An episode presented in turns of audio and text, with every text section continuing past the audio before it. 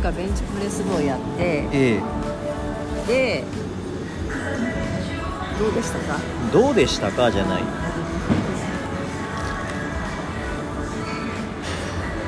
どうでしたか？じゃないよ。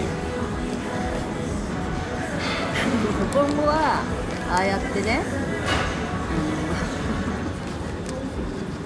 うん、あそうそうそう。なんだよ。ベンチプレス部じゃなくてええなんだ違うのかよ。なんて言ったらいいのあのやるじゃん。セミナーをね。えまあ解剖学体のまあえっと作り構造と機能を絡め合わせたななんかセミナーをやるとしてそれもね、えっと実際そこに来てる人たちだけじゃなくて来れない人たちにもできるように動画の講座を作るってなったじゃない？えそれって今今コロナがとか流行ってて流行ってるのかどうか知らないけど、ええ。こういう非常事態とかになった時にその場に行かれないと。でええ。その場が行かれなかったら全てゼロなのかっていう時代ではもうないじゃん。ええ。だからそういうことができる私たちってすごくない？ああちょっとよくわかんない。え？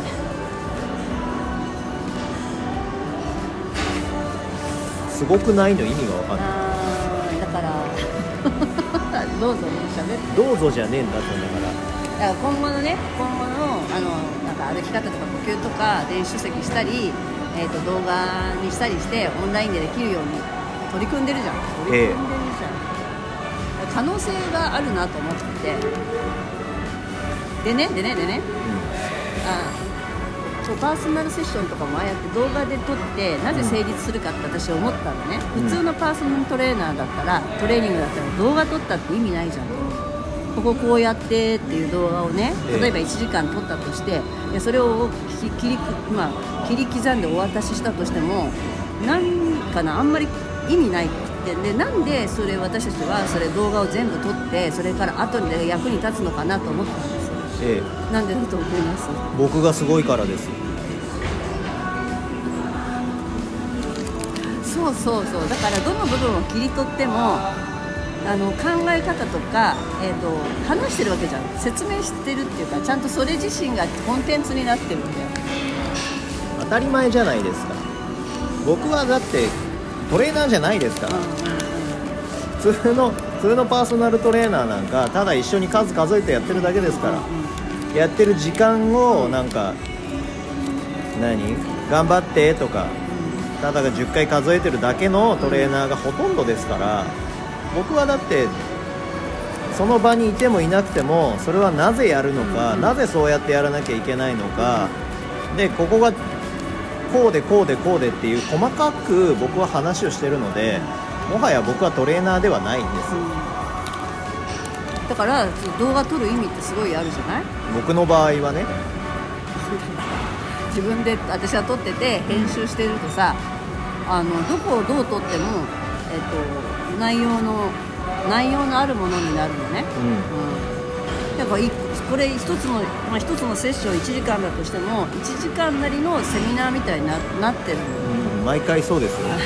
だからだからあのー巷のね1時間1万円のパーソナルトレーナーがいるとしてその人たちがただ本当に数を数えて時間を共にするっていう価値を売ってるとしたら僕はもう全く意味内容が違うので、あのー同じ金額で比べられても困るしそういうものは僕は提供してないから。やってて思ったの？みんなやりゃいいのにと思ったの？よくパーソナルトレーニングさプラスにしてもさこう動画上げますみたいなのってないじゃん？他のところで。ないんじゃなないない知らないけど。ないの？でやっててそうやればいいのにと思ったら違う。できないんだと思った。できるわけないじゃんだって。そうでこの間のベンチプレス部もさ、まあ、約1時間みんなでやったの。さ切り分けてってさだから切り分けててもそれ1個がなんかためためになるっていうのは言い方あれだけどあのなんかそ聞いてるだけでいいのよ。聞いてるだけでいいから聞聞くだけで勉勉強になる。学びになるっていうか、うん、それを思ったの。ねだからあの場にいなくてもあの話を聞くとなるほどなって言ってくれる人いるじゃん、うん、だそれって価値あることをやってんだなって私は思って。うんええ。端っこで撮ってるけど。えでいつもとは撮りながらも流なんていうの流しでこう撮るのとさここを撮りたいなって話してるとこ撮るじゃん。あこれってこれってすごいなって思ってたんだよ当たり前じゃん。誰がやってると思ってんの？で編集しててもあの全部全部が使える最初の頃ねあのねなんか雑談はあれとしてもまあそれはそれとしてもう全部こう章立てができるあこれは一個の一つの作品だなって思った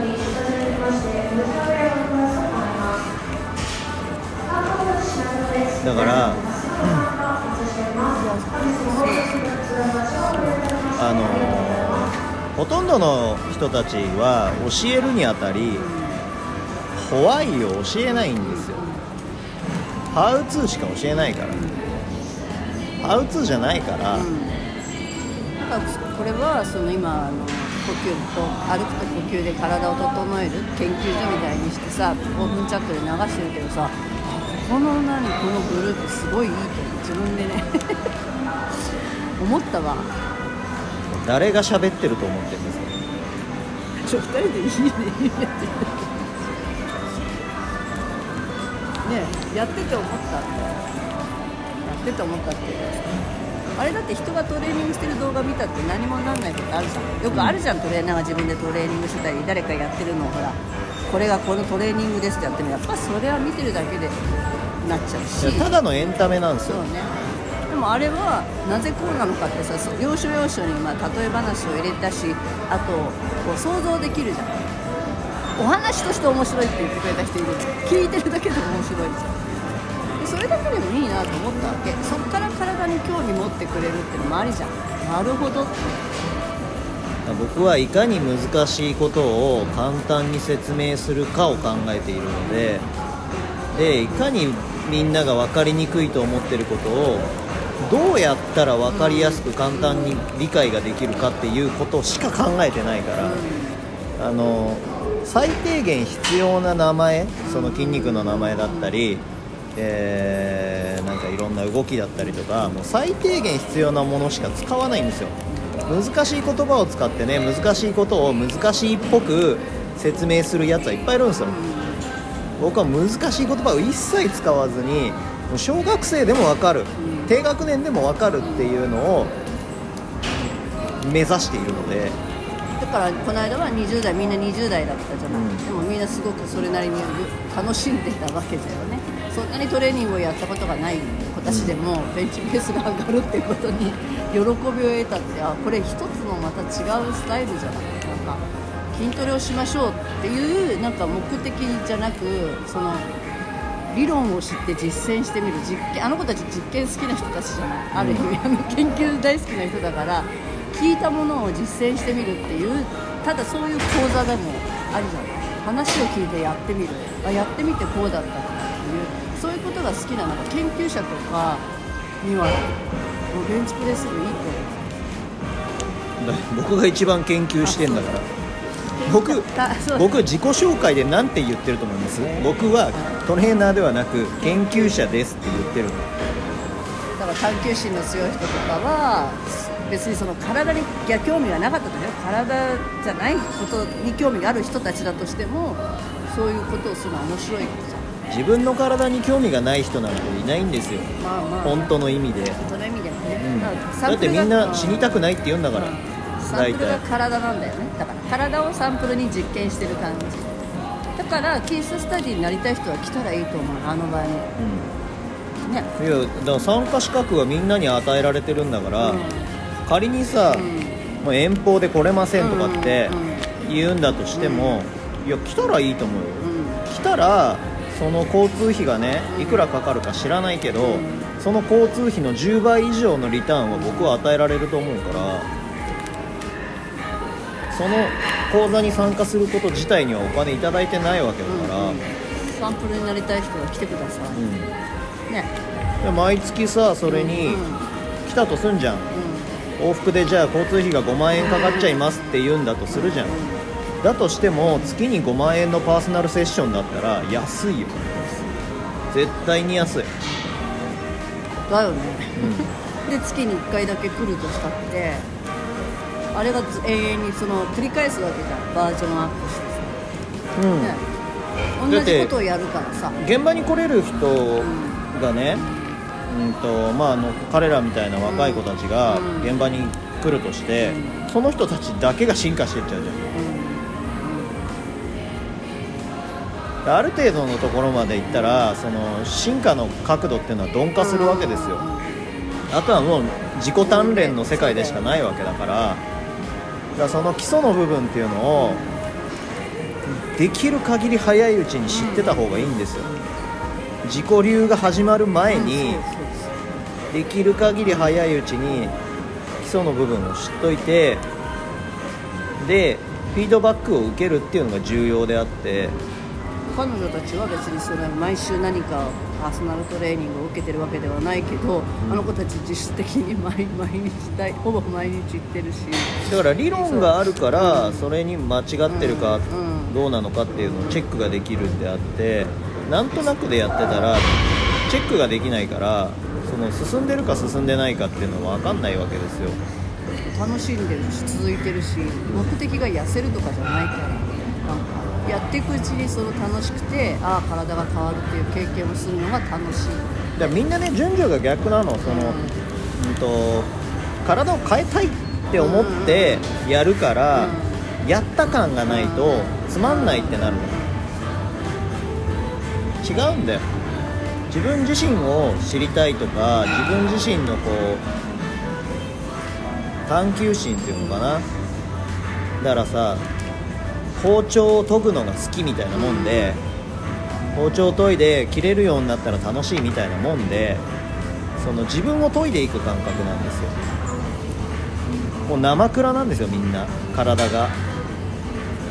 全然、えー刺しても叩いても切れない刀なんですよ。だからそれをしっかりと研いでいく。で試し切りをしてみる。でまたさらに研いでいくっていう作業を繰り返していくことによってあの他の刀とは違う刀になるわけ。もう自分だけの刀が出来上がるわけですよ。だから、えー同じ人なんていないわけででそんなのはさ誰かのトレーニング動画を見てたところでなぜそれをそうやってやってるかって言ってる人たちは多分ほとんどいないしでビデオ見てて私がやってみたけどなんかいまいち効かないなとかどうやってやるんだろうとかってみんな思ってると思う。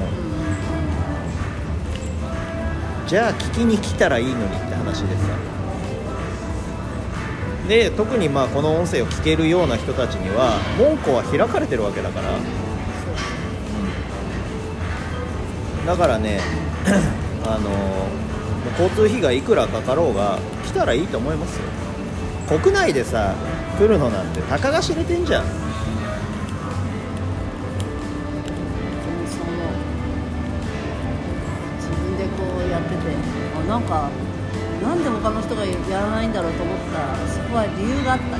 できないんだよ。だただだから動画を撮って垂れ流しにするっていうことはできると思うよ。その他のねうん。そうだよね。やる人たちがは。でも撮ったところでそれがじゃあ他の人のでさ自分自身のトレーニングを動画に撮ってあげるっていう、まあ、YouTuber みたいな人たちはいるかもしれないけど他人のトレーニングをうんこうですこうですって言って解説しながら何がおかしいのかっていうのを解説しながらやれないでしょだって自分で自分の体を動かす人はさみんなできるじゃん。だけど僕は他人の体を動かしてそれが可能にしていくっていう行為をしてるから何？僕が一切なんつうの？手を加えてない。喋ってるだけだから。うん確かに。他にはないなと思その YouTuber がさ自分で筋トレしてこういうトレーニングをしてますって紹介してで動かしてこうやってやってきますみたいのはいっぱいあるかもしれないけど僕違うから。僕は一切やんないから。喋ってるだけだから。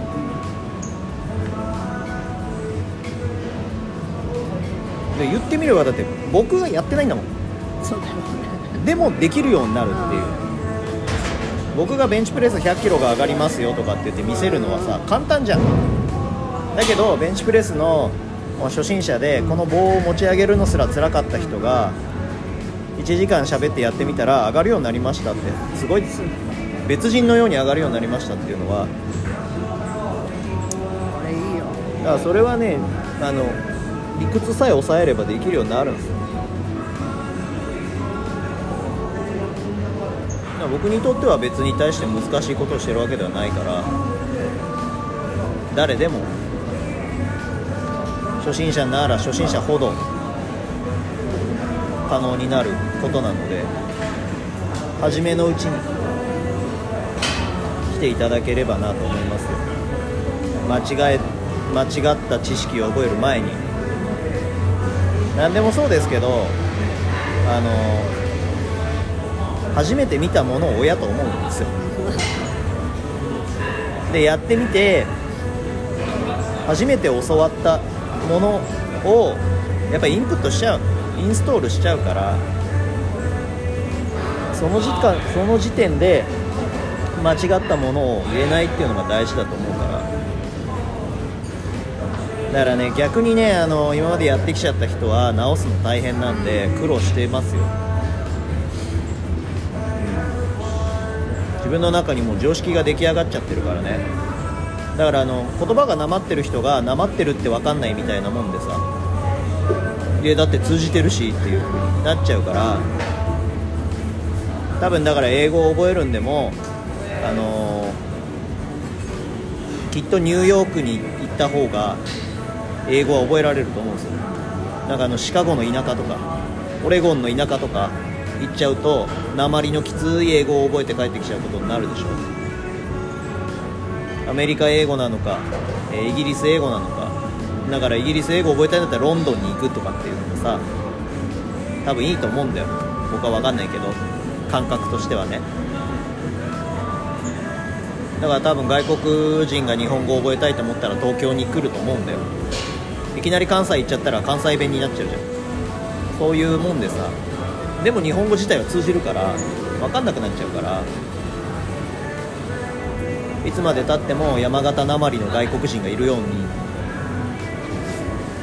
だとしたらやっぱりそのベンチプレスをやったことがない人にいきなりベンチプレス部って言うけどいやベンチプレスでよかったなって思った。だってやったことがないじゃん。まず、ううん。ん他のものならもしかしたらやったことがあるかもしれないでもさ女の子とか全くやったことない人ってベンチプレスはやらないと思うのよベンチプレスなんてやるわけないジムに行ったとしても。だって彼女たち彼らってジムには行ったことあるけどベンチプレスはやったことない。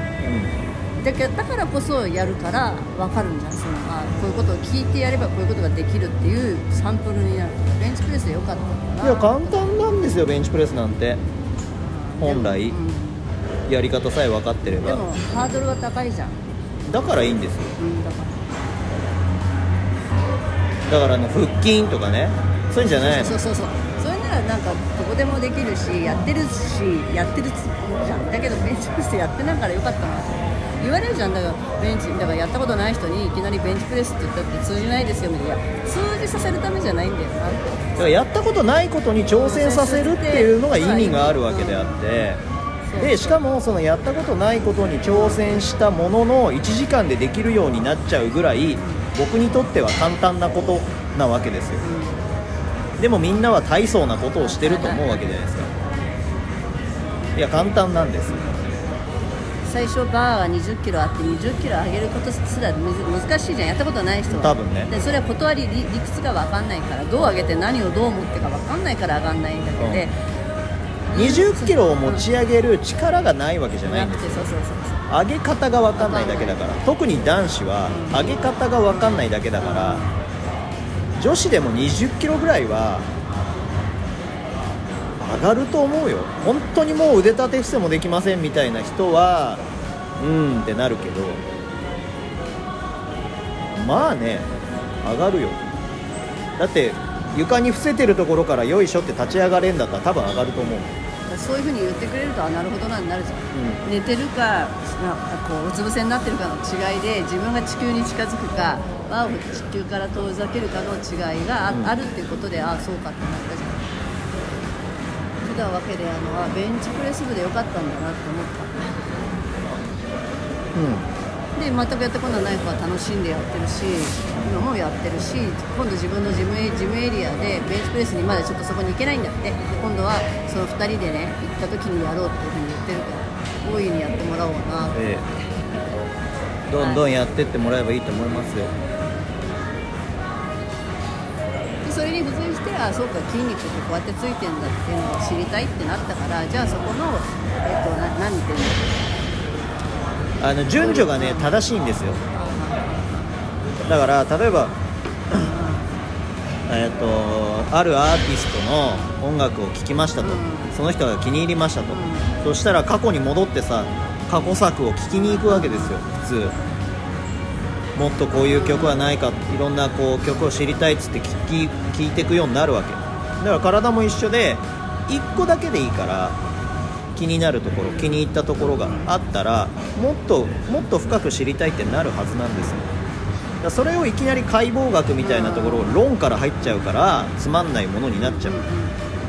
そうじゃなくて興味を持ったから深深みにはまっていくっていうのが重要であってそうじゃないと楽しみがね広がっていかないからだから続かない。だいきなりダイエットみたいなでっかいとこから入っちゃうからつまんない。絶対つまんないはずないんだよ。自分で体を動かしてでその理論理屈を知っていってでそれが実際にこう変わっていく。自分が変わっていくっていう過程においてつまんないからやめちゃう。続かないからやめちゃうっていうのはもう入り方がおかしいからに決まってんの。絶対楽しいから。こからなんか自分たちの食べるものも興味を持つようになったら。だからどんどんどんどんそうやって広がっていって。だからなぜプロテインが必要かみたいなのもさただただプロテインって思ってた子たちが、うん。あ栄養って大事なんだって気づき日々の食生活に気づきそうやって変わっていくもんだよね。だからそうじゃないと、うん、おしゃれだからとかね。うんそういうところで入っちゃダメなのよ。流行ってるからとか。そう。だから真実を知ろうとするようになって自分がいかに情弱だったっていうのが分かったとおっしゃってましたよ皆さん。そういうもんです。だ順序としてはそれは非常に正しいんです。でそれで何を思ったかっていうとやっぱりこれは人に伝えなきゃいけないって思うらしくて、ええ頑張ってください。うん、私たちの周りには若い子はこんなことも知らないであんな風に生きてるのはやっぱり良くないんじゃないかってなんかやっぱり思うんだね人間って。知ってしまうと誰かに伝えないとって思って。で自分たちの周りには常日頃こう座ったままだったりとかさ栄養もほらろくな栄養取ってないまま仕事をしてこれじゃ絶対将来良くないなって思うのは見えてきたんじゃない、ん。徹夜をしたり、ね、なんかただただなんかシリアルバーみたいなのかじってるとかそういう人ばっかりだしパンだけかじるとかあそれがいかに危険かっていうのが若い時に気づくっていいんじゃない若いうちって気づかないですよで年取ってから気づいてもちょっと手遅れになったりするからよかったよね。最初にいいもんなんか本物を知るって大事だよね。なんかそれではあの人たちはきっと次の世代に伝えてくれるんじゃないかと思ってちょっと私はら楽になれてよかった。ええ。それは良かっよかたですったです、ねうん、あの年年寄りが言ってもさなんか通じないんだよね。通じないっていうかもうとあなたは年取ってきたからそう言えるんでしょうになっちゃうじゃん。ほらそれをやってきた人だから言えるってなっちゃうけどまあやってない子が言うってすごいいいなと。うんはい。若い頃に必要だよって年寄りが言ってもほら聞いてくんねえじゃん。なんか。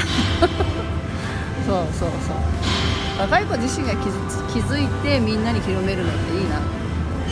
せいぜい私はその年寄りたちでほらなっていう人をちょっと相手にしていけるじゃん。だから言っただろって言えるじゃん、ね、ちょっとそれを逆に楽しみにしようかなと思って、はいもう言える年になってきたじゃん。この年になったらほら周りがそうなってほら言ったよなみたいな。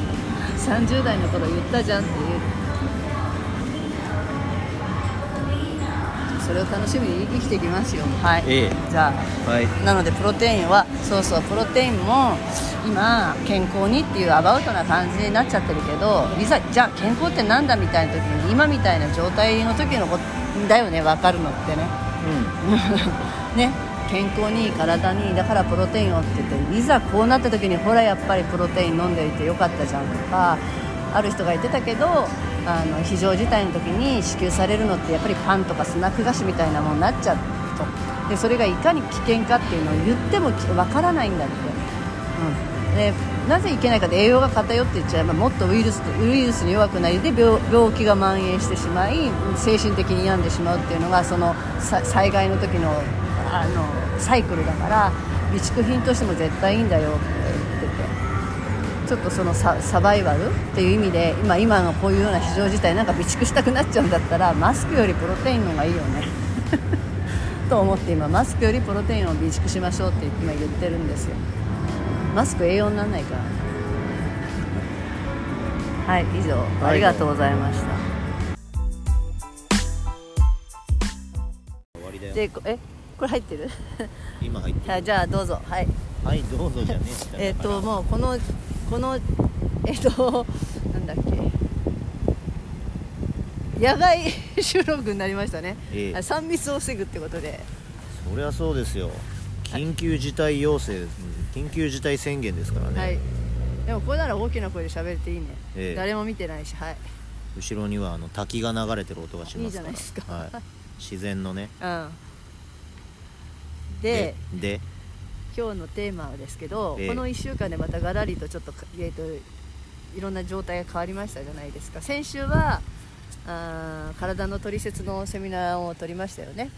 収録して、はい。皆さんに配信できるように今やってるんだけど、い。この1週間でまたもっとなんだっけな非常事態宣言になって、えまあ、いろいろな、えー、と業種の、ね、休業要請が出たと、はい。ね、その中になんとスポーツジムが入ってしまいました。ええということで軒並みスポーツセンターとか、うん。スポーツクラブってもらうものが、えーでえー、とちょっと閉鎖されてしまい今、じゃあ筋トレをしている人たちが、うん。この期間どうすべ過ごすべきかってやっぱみんな結構通ってるとこだと思うんですよね、えうん。うん。まあ、そのやってる人口は少ないにしても、まあ、うん。私たちの周りにはそういう人がいっぱいいるわけで、うんえー自分も自身も今ジムに通えない状態になってしまった。毎日あれだけ通っていたのをうん。今試行錯誤ですよ。どうやって体調を保とうかってさうん。自分そのルーティンできたじゃんか、うん。夜寝る前にガッとこうなんだろうなアドレナリン出して、うん。自分なりに動いてそれで、ね、クールダウンして寝るっていうルーティンがあったわけ。うん。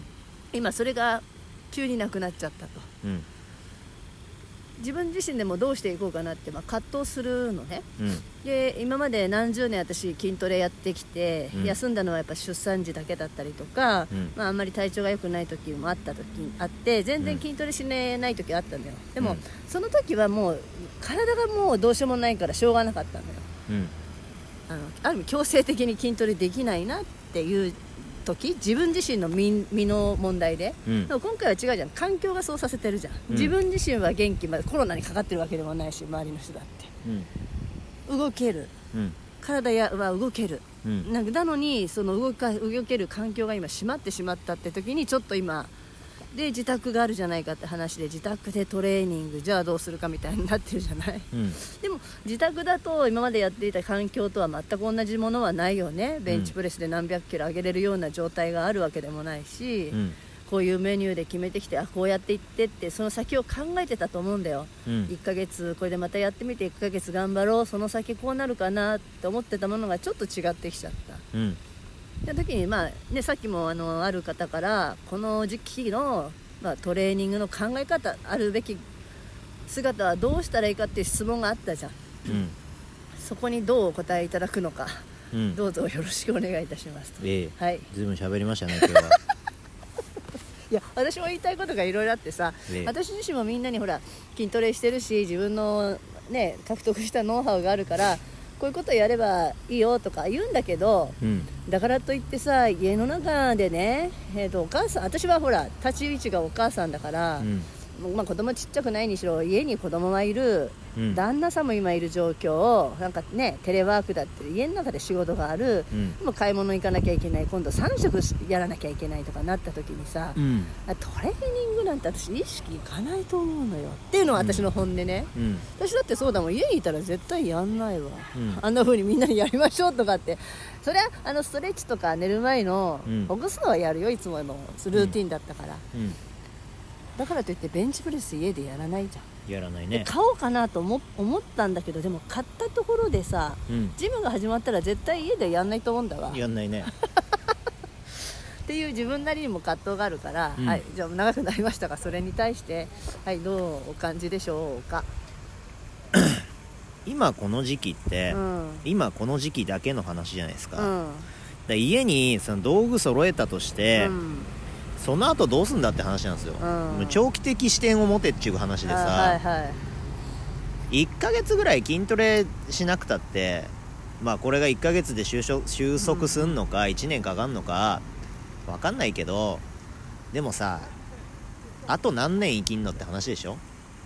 今の家あと何年住んでんのって話じゃん。だから僕なんか家買ってるからあのーあと何年も住むわけですよ。そこにじゃあ筋トレのグッズをね買い込んで部屋を狭くしてまで、じゃあ家で筋トレする価値はありますかっていう話じゃん、うん。それが田舎ですげえ家が広くてね、うん場所はいくらでもありますよっていう人なら、うんそれを考えるのもありかもしれないけど、都会暮らしの人たちがさ、それやったところでさ何よって話でさ別にいらねえじゃんって思うの。そんな道具。うん。ジムが再開されたらさ行けんだから、うん。いくらだって、うん。ジム行ってやればいいじゃん。でうん。せっかくこういう状況で休みになっているんであれば、ちょっとこう思考をねリフレッシュしたらいいと思うんですよ。頭の中身を。あのー大体がその脅迫観念みたいのでトレーニングしてる人とか多いんです、うんうんあの僕らみたいにトレーニングをやりたいのでやっていますとか、うん自分の体と対話してますとかそういうレベルでトレーニングしてる人ってほとんどいないわけ、うん。だからそのねばならぬっていう状況でトレーニングもやってる。運動もやってる。じゃあ今コロナなんで外で運動した方がいいですよって言われるんで走りに行くみたいな。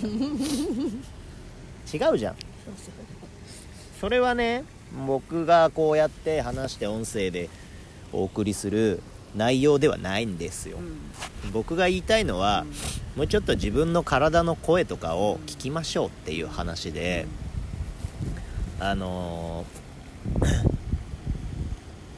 調子が悪いなって感じても、あのー普段は休めないと思うんです、うん。でもこういう状況なら、うん。調子が悪いなって感じた時に、休めるじゃん。休めばいいじゃんって思うの、んんせっかく社会がそういう状況にしてくれてるんだから、あの大手を振って休めばいいと思うよ、うん。休めない人もいるだろうけど、うん、でももしかしたらって言って休めばいいと思うだそうやって体の声にこう耳を澄ませてきちんと自分の体と対話する準備みたいなのをこの状況で、あの整えていったらいいと思うんですよ、で筋トレもねあのこれ説明するとすごい難しくなっちゃうんだけどあの自分の体と自分の脳と脳みそとこうきちんとつなげるっていう作業をする。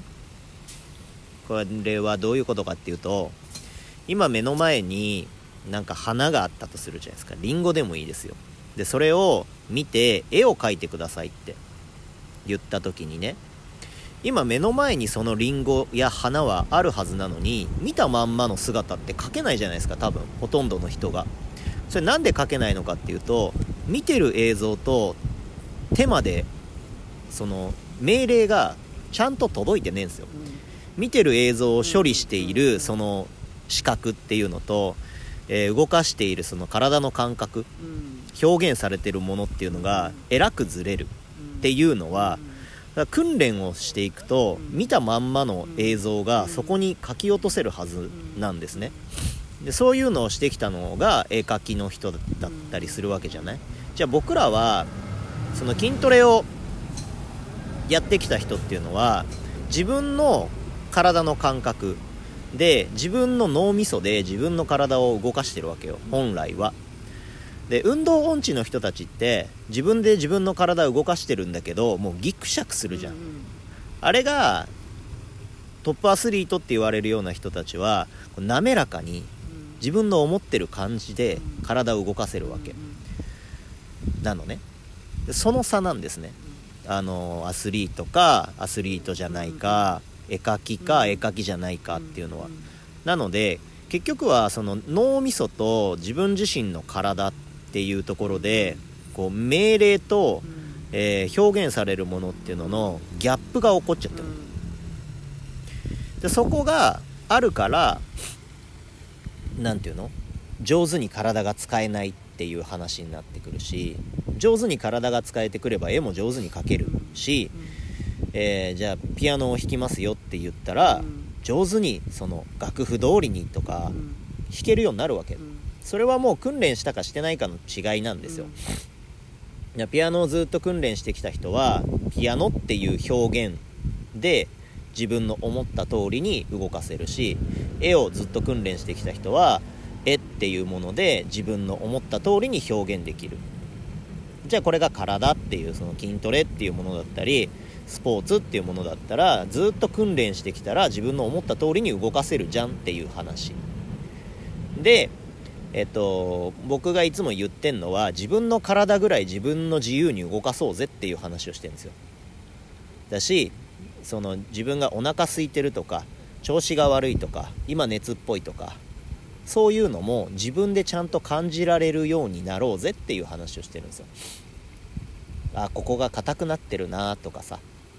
ここがなんか調子がおかしいなっていうのをちゃんと自分で表現する。自分で感じるっていうのをできるようになりましょうっていう話をいつもしてて、えー、体がこう硬くなっちゃってるっていうのはうまく緩められないっていう状態でしょ、うん、だから緩められるようにしましょうねっていう話をしてたりするんだけどだせっかくこういう状況ですからあのー、何かをしなければならないっていうプラスプラスの発想ではなく何をしないかっていうマイナスの発想を持っていただきたくてで僕はもう完全に家は休む場所なので家でトレーニングすることはほぼないです。今までもそしてこれからも、なのでそういう意味でもその切り替える場所っていうことで家の中ではやる気もないし今後もやらないと思う。今みたいな状況だったら多少はあその自分の体と対話するっていうような行為をうちでするかもしれないけど、これがジムが再開されましたって、1ヶ月後2ヶ月後にジムが再開されましたって言ったらもう当然ジムに行ってやるからうち、に道具を揃えるってことは100%ないのね、なのであのー、今きっとネットを見ると、うん、YouTube だったりとか、うん、Twitter だったりとか、インスタだったり見るとあのトレーニングをねこう家でもこんなことができますよって言うと思うんです、いやいやそんなにそんなにね やってる人たちって例えばそのコロナのここの渦がね、開けたらコンテストに出ますよとか、アスリートですよとか、プロのスポーツ選手ですよとか、あそういう人たちはもう当然トレーニングを継続しなきゃいけない環境ですよ。でも一般の人って今までやってたって話なんですよ今までやってないのになんで急にやる？って。もうちょっと考えてみなって話なのね。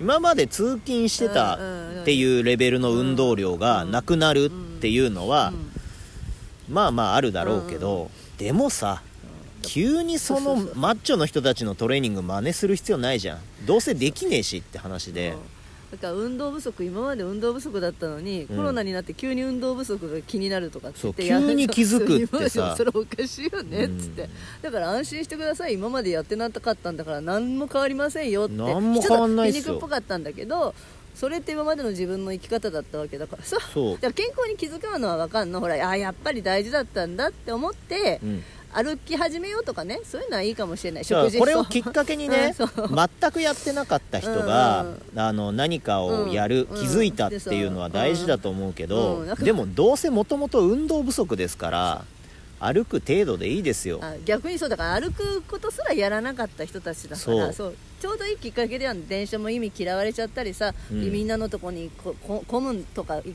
とこに行きたくなくなるじゃん今の状況って、うん。あったら一人さ郊外を歩く分には全然危険は危険っていうか別にいいんだからあのだから歩歩けばいいんだよね。コロナウイルスのね、うん。対策、うん。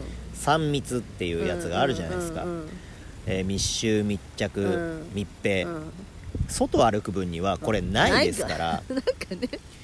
あのー飛沫が飛んでそれを吸い込むような距離感で、うん。あのーおしゃべりしながら歩いてるんだったら話は違いますけどね、うん。今は Bluetooth のヘッドホンもありますし、iPhone もねスマホもありますからもう音楽でも聴きながら、うん。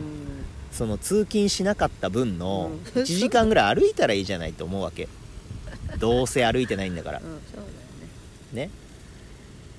まあそれでだから本来はそれが私たちも言いたかったのは本来それしてないのに急にジム行って筋トレするなっていう話をずっとしてきたじゃないの、うん。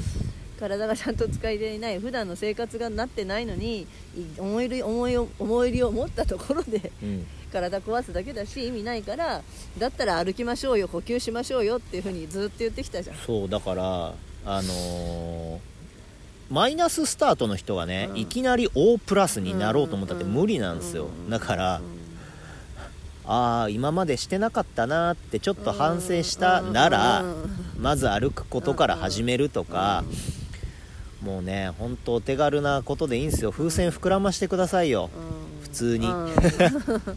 風船買ってきて風船膨らましてくださいもうそれだけでも十分な運動になりますから。あともう一つねなんかやっぱりサプリこういう時に免疫力って言ってね、ええ。サプリを何十種類と買う買っちゃうとかさ。バカなんですか？あのだからプラスをするんじゃなくてうん。普段の生活うん。ベースをちゃんと考えてくださいって話でさ。それはいい。でもいい機会じゃない？そこにうん。あのプラスをするっていう意識が生まれたのはいいことかもしれないんだけどあのーとかく皆さんプラスプラスしたがるんですよ。うん。とにかくやることを増やしたがるんですよ。う今までやってなかった人たちっていうのは。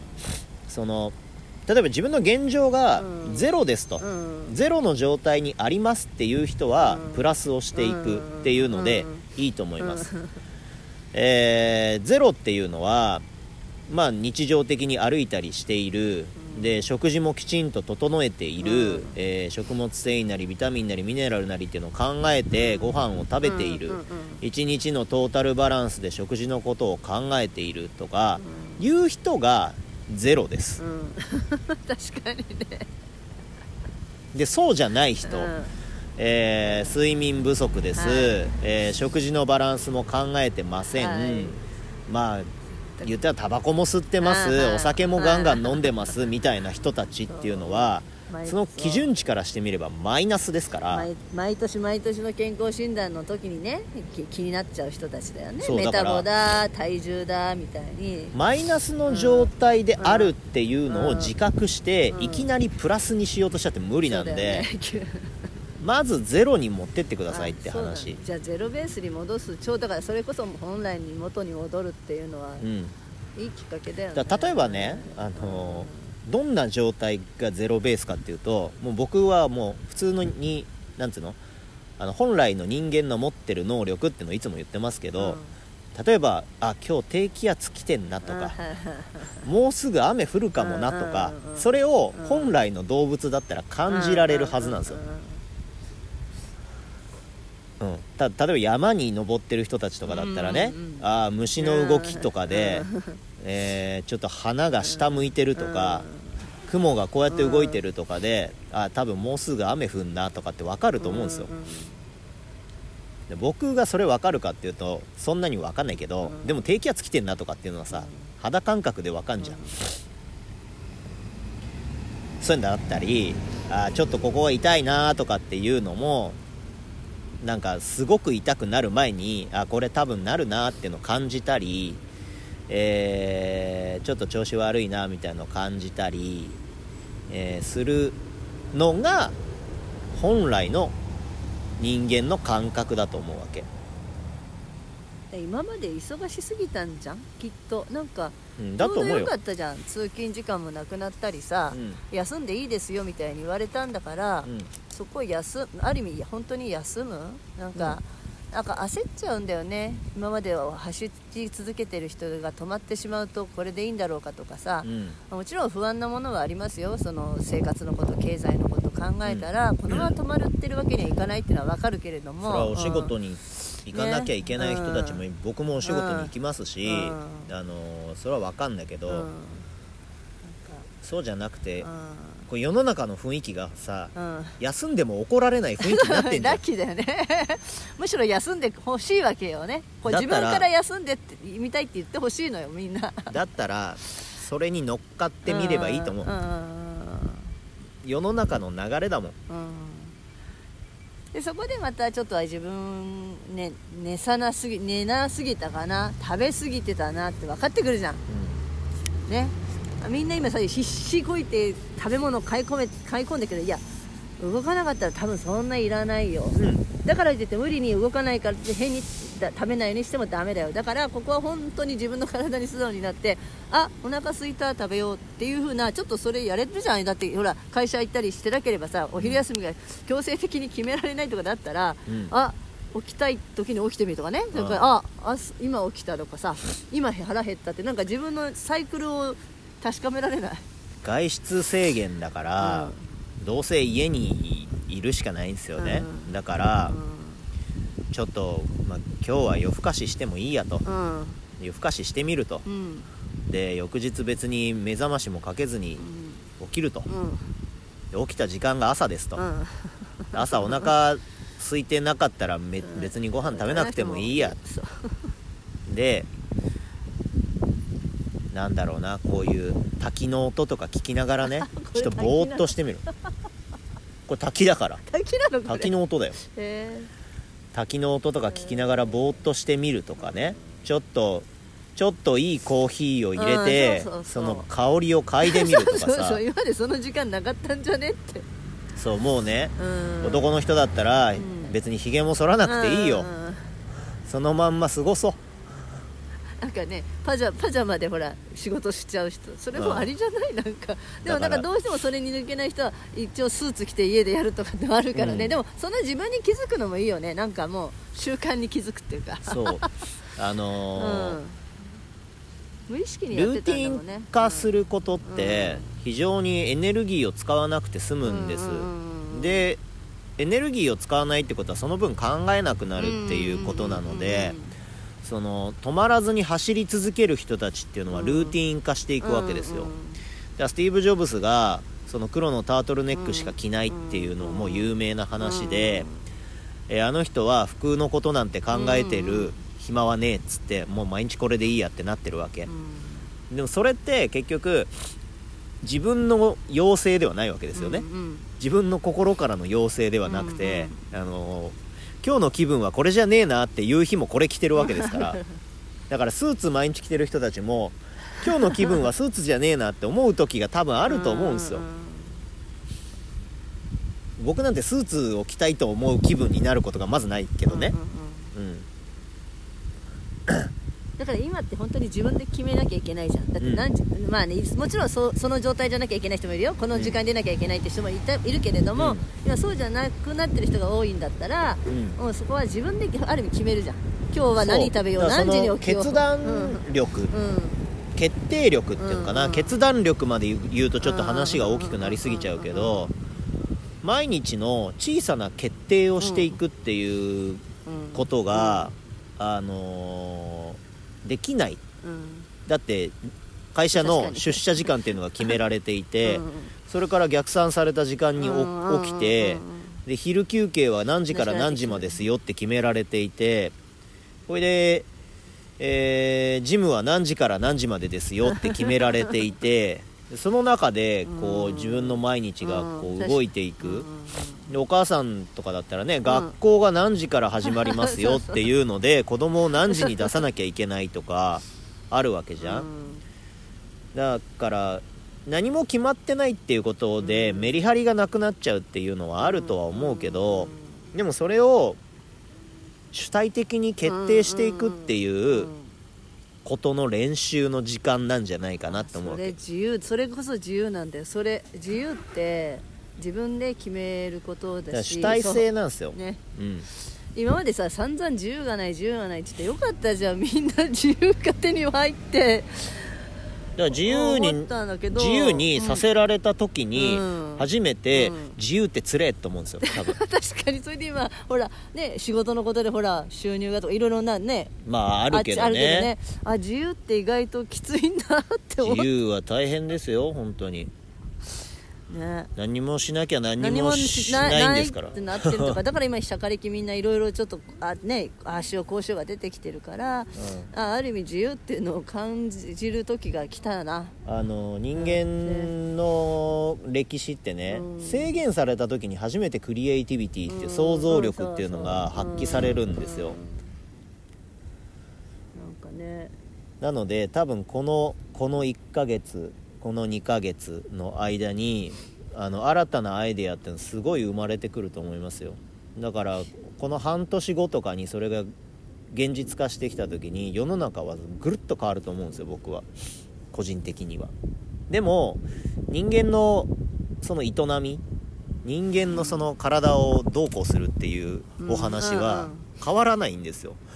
社会的にはぐるっと変わると思います。でも人間が生きるっていうことに関しては、あの生きる力をちゃんと取り戻していただきたくてあの AI ができて便利になって自分でやらなくていいこと自分で考えなくていいことっていっぱい出てくると思うんですよ。でそうなった時こそ自分で自分の体のことを考えるっていう作業ができないとこれは辛くなると思いますよ、うん。できない人たちは、で宇宙人がねこう AI とか作って人間を乗っ取りに来てると思うんですよ。うん どんどん便利にして掃除もしなくていいようになって、で動く歩道とかで歩かなくていいようになって、うん。エレベーター自分の足で階段登らなくていいようになって、どんどんどんどんその能力が低下していく道をたどるんですよ、うん。そうなってくるとある一部の人たちは俺はそんなんじゃねえっつって筋トレとか始めるわけですよ。人間の能力を取り戻したいという欲求がどこかにあるわけ。その寄り戻しが今なんかかかってるような気がするな。だってそのはるか昔に比べたら人間の移動能力っていうのはもう格段に伸びたわけでしょ、うん。うん。自分の体を使わなくてや体を使ってやらなくて良くなったことってめちゃくちゃあるじゃん、うお米炊くのにフーフーしなくていいんですよ、うお風呂を沸かすのにフーフーしなくていいんですよ、そしたら暇なんですよ。暇になったらもっと自分のこと考えてあげてって思うの。今みたいに暇になったら もっと自分の体のこと考えてあげてって思うのだから今ちょっと暇が辛くなってるみたい。うん。でだからほら暇ってあんまりほらいろんなこと考えちゃうじゃん。行動しないって考えちゃってる人は今不安が不安よりどうしようになっちゃってちょっと病んでいって、うん。それこそコロナうつみたいな状況の人がたくさんいてさ、うんあーなんかそれどうどうどうしたらいいのかなと思うしで今こ学校が学校が休校になっちゃってるからその働き世代のお父さんお母さんって子供が家にいることにのなんか弊害を言い始めてるんだよね。うん。いやでも逆を言えばちょっとそれチャンスじゃねえの？みたいなね。いやだってさ子供と一緒にいることでうん。子供と会話をするとかさ自分の思想をね子供に教えてあげるとかね、うん今しかないからまたさそれも、いいことだと思いますよ。ね。だって僕子供に勉強教えてますもん。あらすごいじゃないですか。あの某通信教育のテキストとかをやりながら、うん。これが分かんないって言うから、うん。でうちの妻が教えるとね、うん。怒っちゃうじゃないですか。なんでそんなのも分かんないのみたいになっちゃうじゃないですか、うんうんうん。なんで僕はこう役割としてはゆっくりうん。理解できるまでうん。ちゃんと教えてあげるみたいなことをするわけですよ。それ今ねなすりつけ合っちゃってるみたいよ。なんで全部私なのようになっちゃってるお母さんたちがいるかだらからさ役割っつうのがあるから毎日毎日お母さんはうん。子供と一緒にいるんだからあのそこでストレスもあるじゃない。で僕らは仕事に出てればたまにしか会わないわけじゃない。うんうんうんたまにしか会わないんだもんさゆっくりこううん。教えてあげればいいと思うけどね。でも本当に今ね文科省ではそうやって今休校の部分をそのまま評価にするっていうんですよ、うん。後で学校がこれから1ヶ月始まった時にそこを再度勉強させないっていうふうに言い切ってるのね、うん。でそれもひどい話だなとは思うんだけど。うん。まあしょうがないんじゃない？でも本来のそのか、家庭の形だと思いますけどね、うん。学校でうんその全てを勉強するっていうのはうん僕はおかしいと思うんですよ、そうそうだよ。でもさえっ、とまあり世の中いろんな親御さんいるわけでさ、うん。そうやって両親揃ってそうやって見てくれるお父さんがいる人は確かにそういう余裕あるとは思うけど、うん。そうじゃない人いっぱいいるじゃん世の中今ね、うん。いろんな家族の在り方があってだから一律でそうしないでほしいなと思ってて、うん。だから手の届かない人にはこういう措置がありますよって一緒につけてほしいのよ。でそれはもう文科省に文句言ってくださいよ。私が？私が。だからさあの人たちって想像力ないのかなと思う。ないです 例えばさ学校で給食がないですって言って給食後もですらありがたいと思ってた人の食費が大変なのも気がつかないのだからかなないです。だって自分たちは苦しくない自分たちはうん。その養育世代の子供いないもんもうシステムを決めてる人たちには。これはだ言わなきゃわからないのかね。で誘惑ほら保育園も休園になだっりましてたうんうん。国会議員ってねうん。年収1000万以上あるわけですよ。普通に考えて。普通に考えて。うん。したらそれで仮に養育世代の子供がいたとしても多分ほとんど困ってないんですよ。で税金で賄われてるわけでしょ、足りなきゃ塾入れりゃいいみたいにね軽く思うけどさ、ういやだからそその仕組みを考える人たちはそこのところまで目を配ってたらある程度のところところで切らないと決めらんないっすよ。だもん手の届かないところには手が届く人たちが何とかしてあげるしかないと思うんですよ。僕は。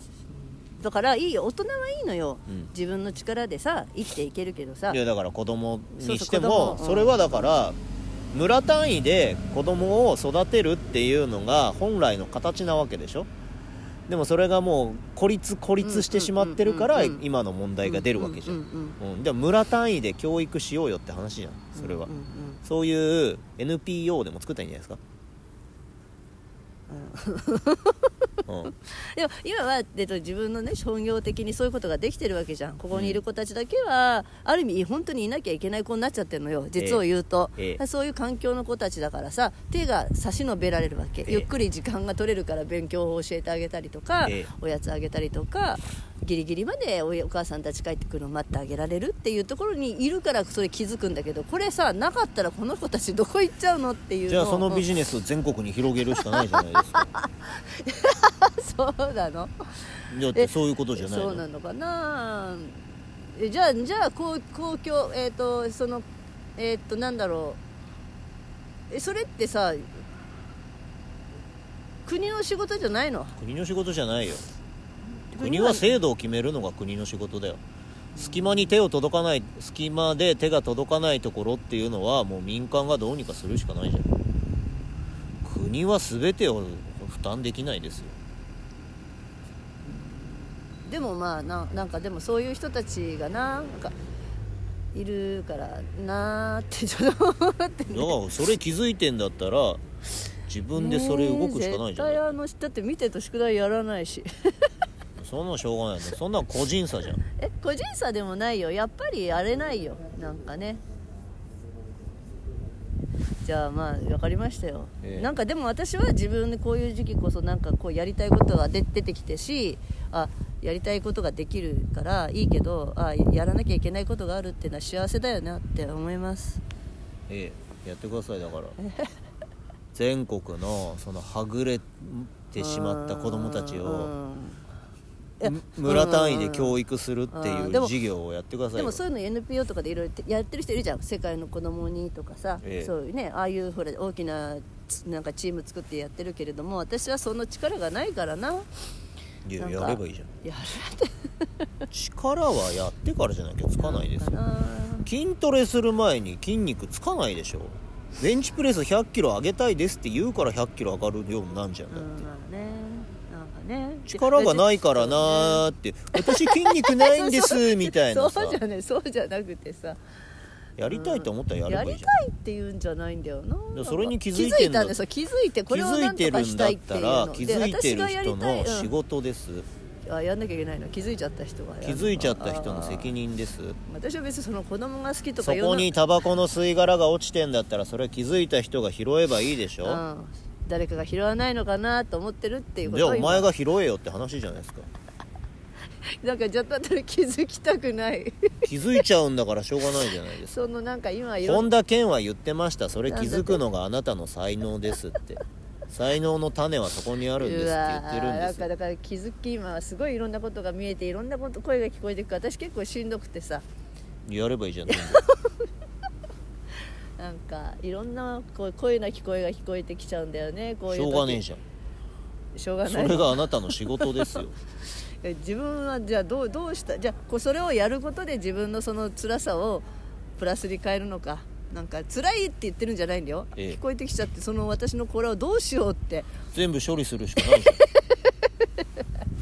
でそれをやることでそこを処理するのかそうだよ。だってやらなきゃ処理できないんだよいつまでたったって。分かった。じゃあ世の中にだってそこにずっとタバコの吸い殻が落ちてますってこれ見てたって誰も拾ってくれないんですよ。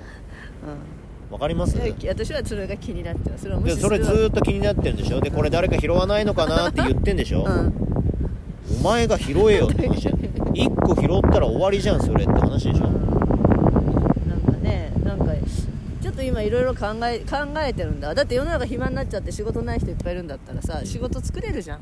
今あることにあのうん、作れそうじゃん。なんかなんかそれはビジネスだ。この時に金儲けって意味じゃなくてよ。だから、うん。そのね、こえっ、と僕は世の中でビジネスってものをやってる人たち、うんあの中小企業でもね、うん。町工場でも何でもいいんですけど、あの素晴らしいと思う点って、あの世の中に仕事を作ってあげられるっていう点がうん。素晴らしいと思うんですよ、うんだから一人でビジネスするっていうのは、うん。まあ、それは自分のためにうんお金を稼ぐっていうのはあるんですけど、うん。こう人を雇って仕事ができるっていうのは、うん。それはね僕は素晴らしいことだと思うんですよ。うん。人に仕事を提供してあげるその人の存在意義を提供してあげるっていうことができるっていうのはビジネスを立ち上げる人とかっていうのは素晴らしいと思うんですよ僕は。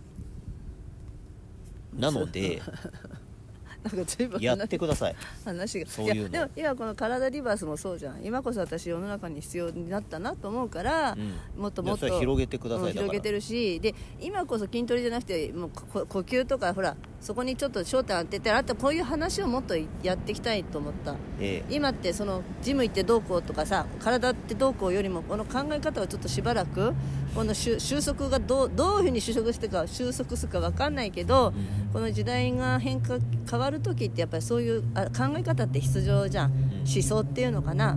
えそういう思想を私は広めなきゃいけないと思ってて、ええ。みんなはそう言うからそうなんだって私すっごいそれ怖いわけ、ええ。昔だったら戦争向かってっちゃったわけじゃん、今はまだ SNS とか違って違う意見が聞こえるじゃん。な昔は見えなかったわけでしょ？だから鉄砲とか槍で外外国に勝てると思っちゃった日本人がいたじゃん。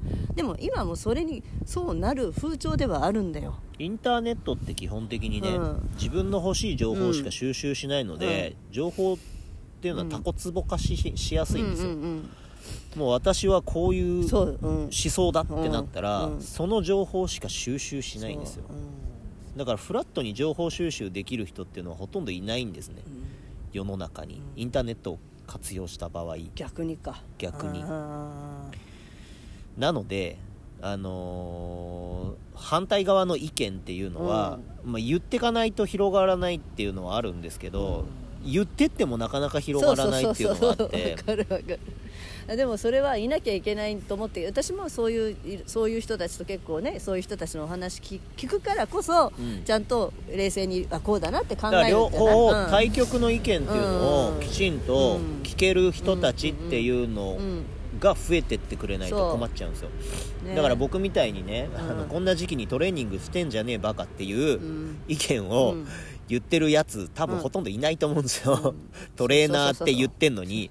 もう今トレーニングなんてする必要ねえよとかって言ってるとうん。多分頭のおかしいトレーナーになってくると思うんです。ううでもねそれも一理あるしねってね。あの僕みたいのがいないと世の中っていうのはこう一極集中してしまうのでそれが怖いよ。だって逆サイドの意見っていうのをこうやってね言っていかないといけないんですよ。本当だってさなんかだから正義は1個しかないみたいな。だから別の正義は悪になるでしょ？だその正義はだから征伐しに行くわけですよ、ええ。まあ、あの正義かアフリカをかざかかしてってこいよって話ですよ。いやいでいたじゃんいるじゃん世の中に。自分と同じ考えじゃない人を叩くってほら暴力振るっちゃったじゃん。スポーツクラブあったじゃん全然いいですけどあの空いてるスポーツクラブに向かってこいよっていう話で。ね。うん、なんかお前の正義は俺からしたら正義じゃないからっていうことを知らなきゃいけないいね。だから自分が思ってるっていうことは反対の人もいるとでそこで議論ができるわけじゃないの,、ええ。そのただその議論のためには前提が必要じゃん。この前提で議論しましょうじゃない。今のままだとだ正しいか間違いか好き嫌いだけになっちゃうと、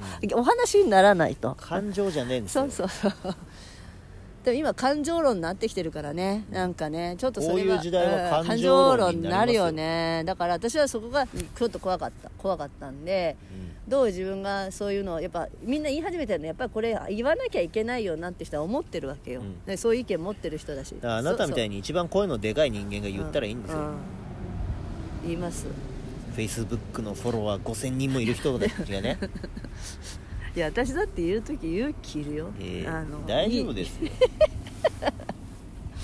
勇気いるんだよ。大丈夫ですよ。うんまあ、私ごときがね一人殺されても、まあ、まあ大して世の中変わんないけどさ、うん、じゃないとあの一旦立ち止まんないじゃん戦争行っちゃうじゃん、まあ、戦争っていうのはちょっと抽象的な感じだよ。なんかね、なんか見えない敵に今向かってってんだよ。いや敵いないんだよあれ。敵いないのにみんななんかだって敵コロナウイルスなんか見えないんないの。だからそれをそれを見えるものにすり替えてるの今。なんか例えば政治だったりね。それからそのなんかいろんな人にすり替えてるだけなんだよ。医者だったり。そうそうスポーツクラブ。かわいそう それをねなぜ今なぜ休業する必要があるかってなぜの分さえ分かってればいいわけでさ、なぜが分かんない人って攻撃するよね。みんながやってないんだからやんないお前が悪いってそれは議論にならないんだよ。そこじゃないよね。みんながやってるからやらない人が悪いじゃなくってっていうこと。そう考えられない人が多いと怖いと思う。だから教育していかないとダメなんですよ。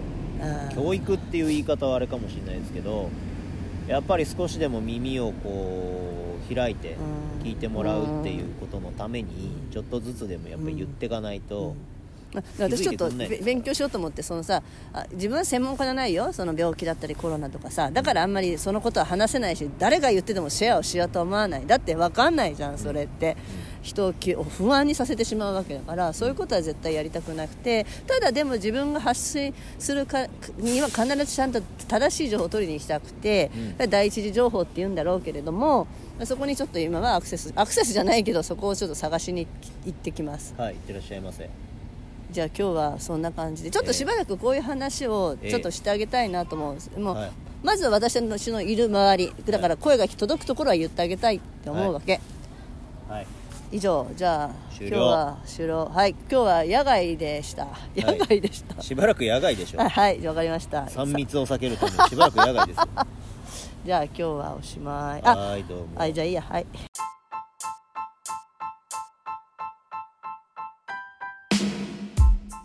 終わりだよ。でこえこれ入ってる？今入ってる。はいじゃあどうぞ。はい。はいどうぞじゃねええっ、ともうこのこのえっ、となんだっけ。野外収録になりましたね、ええ。あ3密を防ぐってことで。そりゃそうですよ。緊急事態要請緊急事態宣言ですからね、はい。でもこれなら大きな声で喋れていいね、ええ。誰も見てないしはい。後ろにはあの滝が流れてる音がしますから。いいじゃないですか。はい、自然のね。うん。でで今日のテーマはですけど、ええ。この1週間でまたガラリとちょっと,、えー、といろんな状態が変わりましたじゃないですか？先週はあー体のトリセツのセミナーを取りましたよね収録して、はい。皆さんに配信できるように今やってるんだけど、こはい。の1週間でまたもっとなんだっけな非常事態宣言になってえまあいろいろな、えー、と業種の、ね、休業要請が出たと、はい。でその中になんとスポーツジムが入ってしまいました。ええ。ということで軒並みスポーツセンターとか、うん。スポーツクラブってもらうものが、えーでえー、とちょっと閉鎖されてしまい今、じゃあ筋トレをしている人たちが、うん。この期間どうすべ過ごすべきかってやっぱみんな結構通ってるとこだと思うんですよね。えうん。うん。まあ、そのやってる人口は少ないにしても、まあ、うん。私たちの周りにはそういう人がいっぱいいるわけで、うん。えー自分も自身も今ジムに通えない状態になってしまった。毎日あれだけ通っていたのをうん。今試行錯誤ですよ。どうやって体調を保とうかってさうん。自分そのルーティンできたじゃんか、うん。夜寝る前にガッとこうなんだろうなアドレナリン出して、うん。自分なりに動いてそれで、ね、クールダウンして寝るっていうルーティンがあったわけ。うん。今それが急になくなっちゃったと。うん。自分自身でもどうしていこうかなって、まあ、葛藤するのね。うん。で今まで何十年私筋トレやってきて、うん。休んだのはやっぱ出産時だけだったりとか、うん。まあ、あんまり体調が良くない時もあった時あって全然筋トレしれない時あったんだよ。でも、うん。その時はもう体がもうどうしようもないからしょうがなかったんだよ。うんあのある意味強制的に筋トレできないなっていう時自分自身の身身の問題で、うん。でも今回は違うじゃん。環境がそうさせてるじゃん、うん。自分自身は元気までコロナにかかってるわけでもないし周りの人だって。うん。動ける。うん。体やは動ける、うん。なんかなのにその動か動ける環境が今閉まってしまったって時にちょっと今で自宅があるじゃないかって話で自宅でトレーニングじゃあどうするかみたいになってるじゃない？うん。でも自宅だと今までやっていた環境とは全く同じものはないよね。ベンチプレスで何百キロ上げれるような状態があるわけでもないし、うん。こういうメニューで決めてきてあこうやっていってってその先を考えてたと思うんだよ。うん。1ヶ月これでまたやってみて1ヶ月頑張ろうその先こうなるかなって思ってたものがちょっと違ってきちゃった。うんその時に、まあね、さっきもあのある方からこの時期の、まあ、トレーニングの考え方あるべき姿はどうしたらいいかっていう質問があったじゃん。そこにどうお答えいただくのかうん。うんどうぞよろしくお願いいたしますええ。はい。ずいぶん喋りましたね今日は。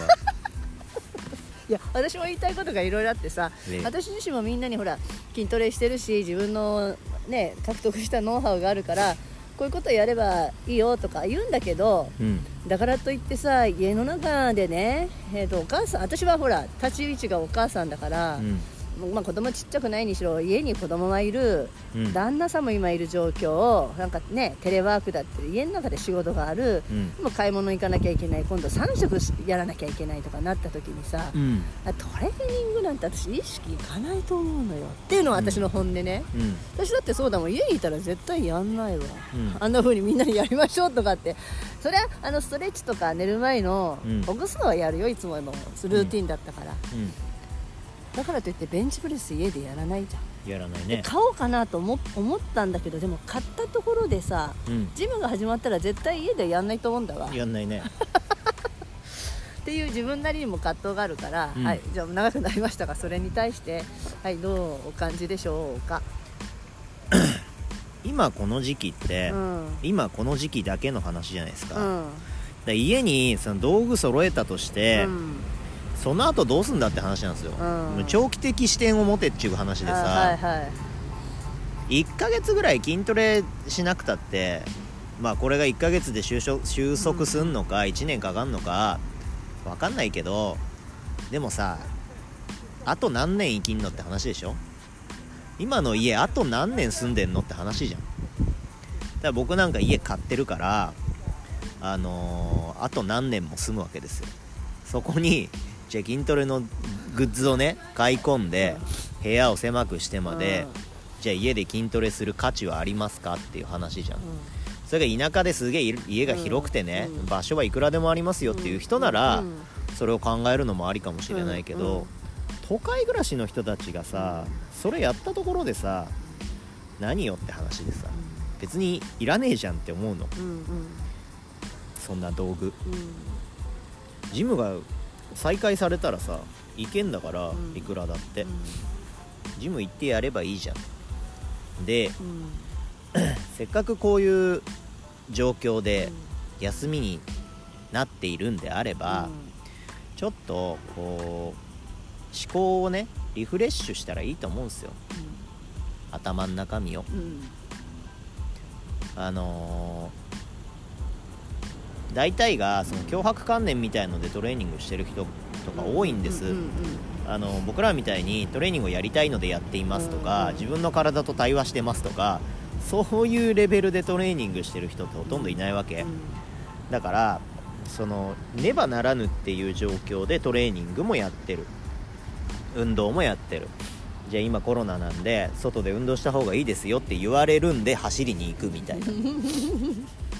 違うじゃんそれはね僕がこうやって話して音声でお送りする内容ではないんですよ。うん。僕が言いたいのはもうちょっと自分の体の声とかを聞きましょうっていう話であのー 調子が悪いなって感じてもあのー普段は休めないと思うんです、うん。でもこういう状況なら、うん。調子が悪いなって感じた時に 休めるじゃん。休めばいいじゃんって思うの、んん。せっかく社会がそういう状況にしてくれてるんだからあの大手を振って休めばいいと思うよ、うん。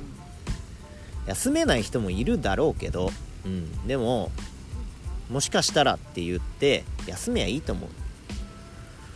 だそうやって体の声にこう耳を澄ませてきちんと自分の体と対話する準備みたいなのをこの状況で、あの整えていったらいいと思うんですよ、で筋トレもねあのこれ説明するとすごい難しくなっちゃうんだけどあの自分の体と自分の脳と脳みそとこうきちんとつなげるっていう作業をする。これはどういうことかっていうと今目の前になんか花があったとするじゃないですか。リンゴでもいいですよ。でそれを見て絵を描いてくださいって。言った時にね。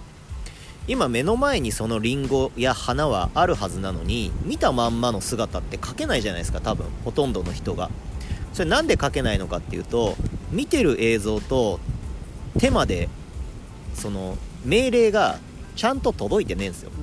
見てる映像を処理しているその視覚っていうのと、えー動かしているその体の感覚うん。表現されてるものっていうのがえらくずれるっていうのは訓練をしていくと見たまんまの映像がそこに書き落とせるはずなんですね。でそういうのをしてきたのが絵描きの人だったりするわけじゃない？じゃあ僕らはその筋トレをやってきた人っていうのは自分の体の感覚で自分の脳みそで自分の体を動かしてるわけよ。本来は。で運動音痴の人たちって自分で自分の体を動かしてるんだけどもうギクシャクするじゃん。あれがトップアスリートって言われるような人たちは滑らかに自分の思ってる感じで体を動かせるわけ。なのね。でその差なんですね。あのアスリートかアスリートじゃないか絵描きか絵描きじゃないかっていうのは。なので結局はその脳みそと自分自身の体っていうところでこう命令と、えー表現されるものっていうののギャップが起こっちゃってる。でそこがあるから何ていうの？上手に体が使えないっていう話になってくるし上手に体が使えてくれば絵も上手に描けるし、えーじゃあピアノを弾きますよって言ったら上手にその楽譜通りにとか弾けるようになるわけ。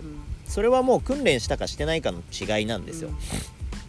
いやピアノをずっと訓練してきた人はピアノっていう表現で自分の思った通りに動かせるし絵をずっと訓練してきた人は絵っていうもので自分の思った通りに表現できる。じゃあこれが体っていうその筋トレっていうものだったりスポーツっていうものだったらずっと訓練してきたら自分の思った通りに動かせるじゃんっていう話。でえっと僕がいつも言ってんのは自分の体ぐらい自分の自由に動かそうぜっていう話をしてるんですよ。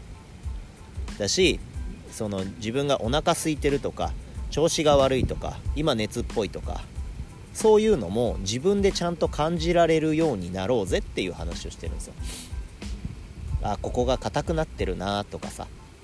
ここがなんか調子がおかしいなっていうのをちゃんと自分で表現する自分で感じるっていうのをできるようになりましょうっていう話をいつもしてて、えー、体がこう硬くなっちゃってるっていうのはうまく緩められないっていう状態でしょ、うん、だから緩められるようにしましょうねっていう話をしてたりするんだけど。だせっかくこういう状況ですからあのー何かをしなければならないっていうプラスプラスの発想ではなく何をしないかっていうマイナスの発想を持っていただきたくて。で僕はもう完全に家は休む場所なので家でトレーニングすることはほぼないです。今までもそしてこれからも。なのでそういう意味でもその切り替える場所っていうことで家の中ではやる気もないし今後もやらないと思う。今みたいな状況だったら多少はあその自分の体と対話するっていうような行為をうちでするかもしれないけど、これがジムが再開されましたって1ヶ月後2ヶ月後にジムが再開されましたって言ったらもう当然ジムに行ってやるからうちに道具を揃えるってことは100%ないのね。なのであのー、今きっとネットを見ると、うん、YouTube だったりとか、うん、Twitter だったりとか、インスタだったり見るとあのトレーニングをねこう家でもこんなことができますよって言うと思うんです、いやいやそんなにそんなにね。やってる人たちって例えばそのコロナのここの渦がね、開けたらコンテストに出ますよとか、アスリートですよとか、プロのスポーツ選手ですよとか、あそういう人たちはもう当然トレーニングを継続しなきゃいけない環境ですよ。でも一般の人って今までやってたって話なんですよ今までやってないのになんで急にやる？って。もうちょっと考えてみなって話なのね今まで通勤してたっていうレベルの運動量がなくなるっていうのはまあまああるだろうけどでもさ急にそのマッチョの人たちのトレーニング真似する必要ないじゃん。どうせできねえしって話で。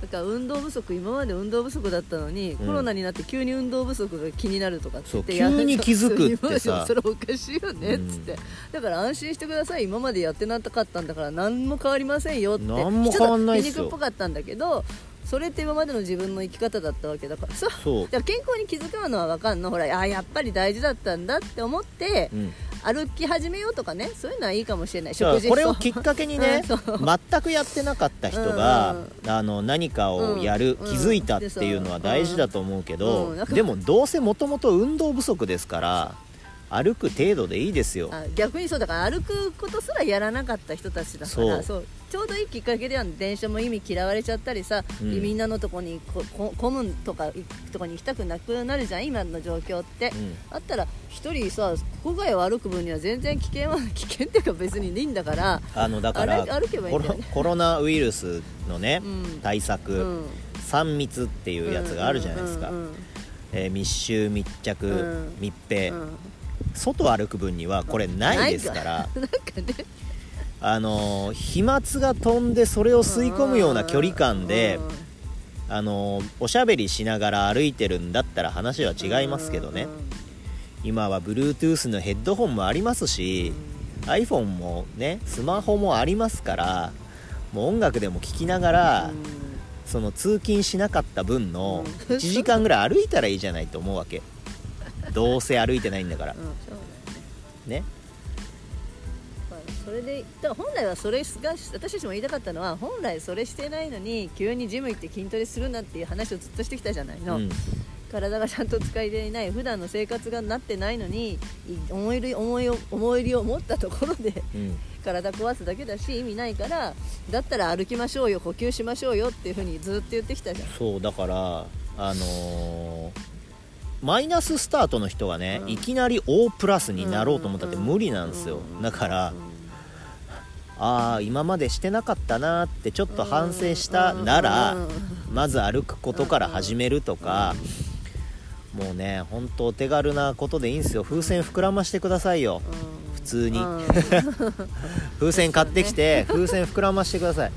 もうそれだけでも十分な運動になりますから。あともう一つねなんかやっぱりサプリこういう時に免疫力って言ってね、ええ。サプリを何十種類と買っちゃうとかさ。バカなんですか？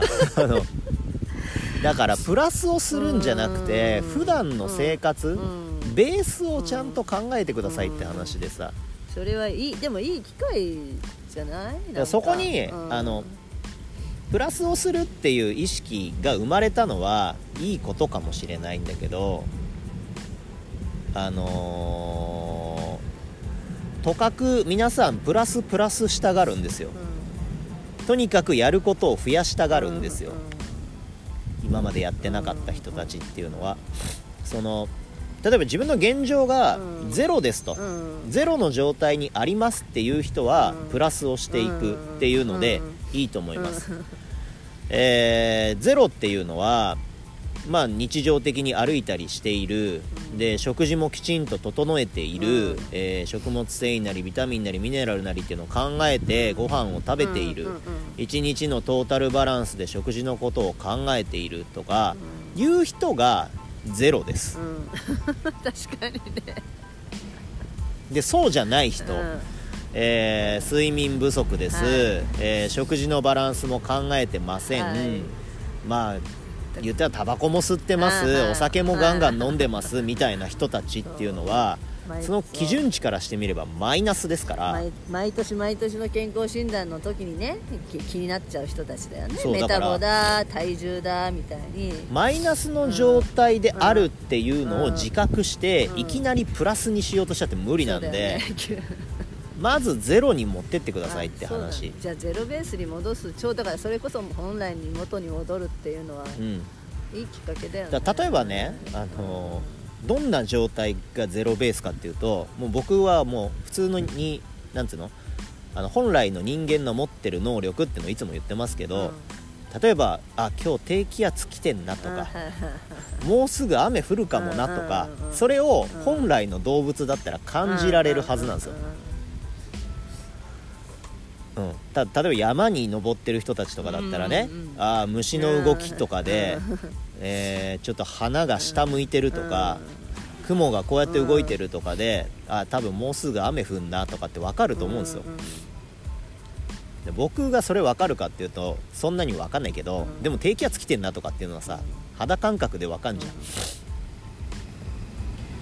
そういうのだったりあーちょっとここが痛いなとかっていうのもなんかすごく痛くなる前にあこれ多分なるなっていうの感じたり、えーちょっと調子悪いなみたいなのを感じたり、えーするのが本来の人間の感覚だと思うわけ、今まで忙しすぎたんじゃん？きっと。なんかうん、だと思うよ。かったじゃん。通勤時間もなくなったりさ、うん。休んでいいですよみたいに言われたんだから、うん。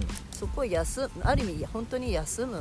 なんか、なんか焦っちゃうんだよね。今までは走り続けてる人が止まってしまうとこれでいいんだろうかとかさう、ん。もちろん不安なものはありますよ。その生活のこと経済のこと考えたら、このまま止まってるわけにはいかないっていうのは分かるけれども。お仕事に、に行かなきゃいけない人たちも、ね。僕もお仕事に行きますし、うあのそれは分かんだけど、うん。そうじゃなくて、うん。こう世の中の雰囲気がさうん。休んでも怒られない雰囲気になってんラん。ッキーだよね。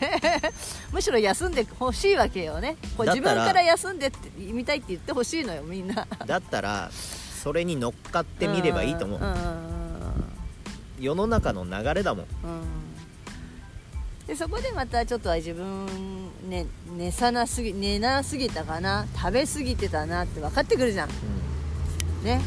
みんな今さ必死こいて食べ物買い込め買い込んでけどいや動かなかったら多分そんないらないよ、だから言って無理に動かないからって変にだ食べないようにしてもダメだよ。だからここは本当に自分の体に素直になってあお腹空いた食べようっていう風なちょっとそれやれるじゃんだってほら会社行ったりしてなければさお昼休みが強制的に決められないとかだったら、うん。あ起きたい時に起きてみるとかね、ん。だからああす今起きたとかさ今腹減ったってなんか自分のサイクルを確かめられない。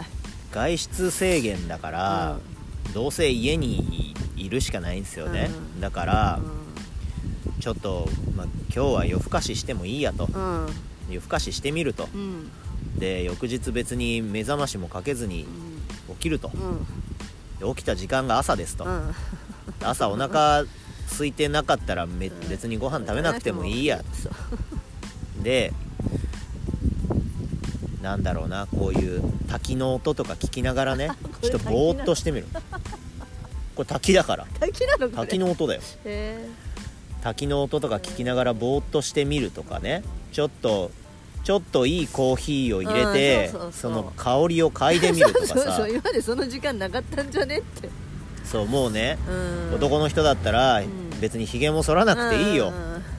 そのまんま過ごそうなんかねパジャパジャマでほら仕事しちゃう人それもありじゃない、なんか。でもなんかどうしてもそれに抜けない人は一応スーツ着て家でやるとかってのあるからね、うん。でもその自分に気づくのもいいよね。なんかもう習慣に気づくっていうか。そう。あうのーん。無意識にやっルてーティンたんだもんね。化することって非常にエネルギーを使わなくて済むんです。うんうんうんでエネルギーを使わないってことはその分考えなくなるっていうことなのでその止まらずに走り続ける人たちっていうのはルーティン化していくわけですよ。うんうんじゃあスティーブ・ジョブズがその黒のタートルネックしか着ないっていうのも有名な話で、えーあの人は服のことなんて考えてうん。うる暇はねえっつってもう毎日これでいいやってなってるわけ。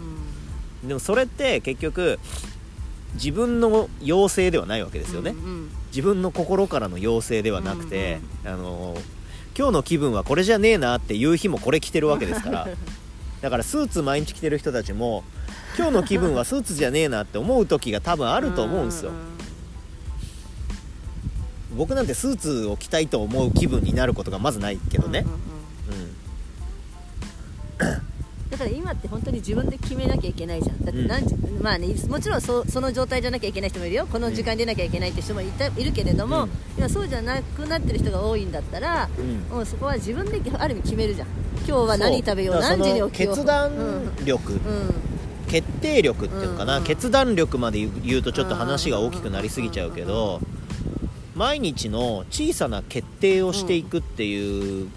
ことが、あのーできない。うん。だって会社の出社時間っていうのが決められていて、うんそれから逆算された時間に起きてで昼休憩は何時から何時まですよって決められていてこれで、えージムは何時から何時までですよって決められていてその中でこううん自分の毎日がこう動いていく。うん。でお母さんとかだったらね学校が何時から始まりますよっていうので子供を何時に出さなきゃいけないとか あるわけじゃん。だから何も決まってないっていうことでメリハリがなくなっちゃうっていうのはあるとは思うけどでもそれを主体的に決定していくっていうことの練習の時間なんじゃないかなって思そうれ自由それこそ自由なんだよ。それ自由って自分で決めることだし。主体性なんですよ、ねう。ん、今までさ散々自由がない自由がないって言ってよかったじゃん。みんな自由勝手に入ってだから自由に自由にさせられた時にうん。初めてうん。自由ってつれえと思うんですよ 多分。確かにそれで今ほらね仕事のことでほら収入がとかいろいろなね。まああるけどああねね。あ自由って意外ときついんだって思っ自由は大変ですよ本当にね。何もしなきゃ何何ももししなないいんですから。ってなってるとか。だから今社会歴みんないろいろちょっとあねああしようこうしようが出てきてるから、あある意味自由っていうのを感じる時が来たな。あの人間の歴史ってね、うん。制限された時に初めてクリエイティビティっていう想像力っていうのが発揮されるんですよ。なんかね。なので多分このこの1ヶ月この2ヶ月の間にあの新たなアイデアってのすごい生まれてくると思いますよ。だからこの半年後とかにそれが現実化してきた時に世の中はぐるっと変わると思うんですよ僕は。個人的には。でも人間のその営み人間のその体をどうこうするっていうお話は変わらないんですよ。社会的にはぐるっと変わると思います。でも人間が生きるっていうことに関しては、あの生きる力をちゃんと取り戻していただきたくてあの AI ができて便利になって自分でやらなくていいこと自分で考えなくていいことっていっぱい出てくると思うんですよ。そうなった時こそ自分で自分の体のことを考えるっていう作業ができないとこれは辛くなると思いますよ、うん。できない人たちはで宇宙人がねこう AI とか作って人間を乗っ取りに来てると思うんですよ。どんどん便利にして掃除もしなくていいようになって、で動く歩道とかで歩かなくていいようになって、うん。エレベーター自分の足で階段登らなくていいようになって、どんどんどんどんその能力が低下していく道うんをたどるんですよ、うん。そうなってくるとある一部の人たちは俺はそんなんじゃねえっつって筋トレとか始めるわけですよ。人間の能力を取り戻したいという欲求がどこかにあるわけ、うん、その寄り戻しが今なんかかかってるような気がするな。だってそのはるか昔に比べたら人間の移動能力っていうのはもう格段に伸びたわけでしょ、うん。うん。自分の体を使わなくてや体を使ってやらなくて良くなったことってめちゃくちゃあるじゃん、うお米炊くのにフーフーしなくていいんですよ、うお風呂を沸かすのにフーフーしなくていいんですよ、そしたら暇なんですよ。暇になったらもっと自分のこと考えてあげてって思うの。今みたいに暇になったらもっと自分の体のこと考えてあげてって思うの。だから今ちょっと暇が辛くなってるみたい。うんでだからほら暇ってあんまりほらいろんなこと考えちゃうじゃん。行動しないして考えちゃってる人は今不安が不安を呼びどうしようになっちゃってちょっと病んでいって、うん。それこそコロナうつみたいな 状況の人がたくさんいてさ、うん。あーなんかそれどうどうどうしたらいいのかなと思うしで今こ学校が学校が休校になっちゃってるからその働き世代のお父さんお母さんって子供が家にいることにのなんか弊害を言い始めてるんだよね。うん。いやでも逆を言えばちょっとそれチャンスじゃねえの？みたいないねやだってさ子供と一緒にいることでうん。子供と会話をするとかさ自分の思想をね子供に教えてあげるとかね、うん。今しかないからまたさそれも、いいことだと思いますよ。ね。だって僕子供に勉強教えてますもん。あらすごいじゃないですか。あの某通信教育のテキストとかをやりながら、うん。これが分かんないって言うから、うん。でうちの妻が教えるとね、うん。怒っちゃうじゃないですか。なんでそんなのも分かんないのみたいになっちゃうじゃないですか、うんうんうん。なんで僕はこう役割としてはゆっくりうん。理解できるまでうんちゃんと教えてあげるみたいなことをするわけですよ。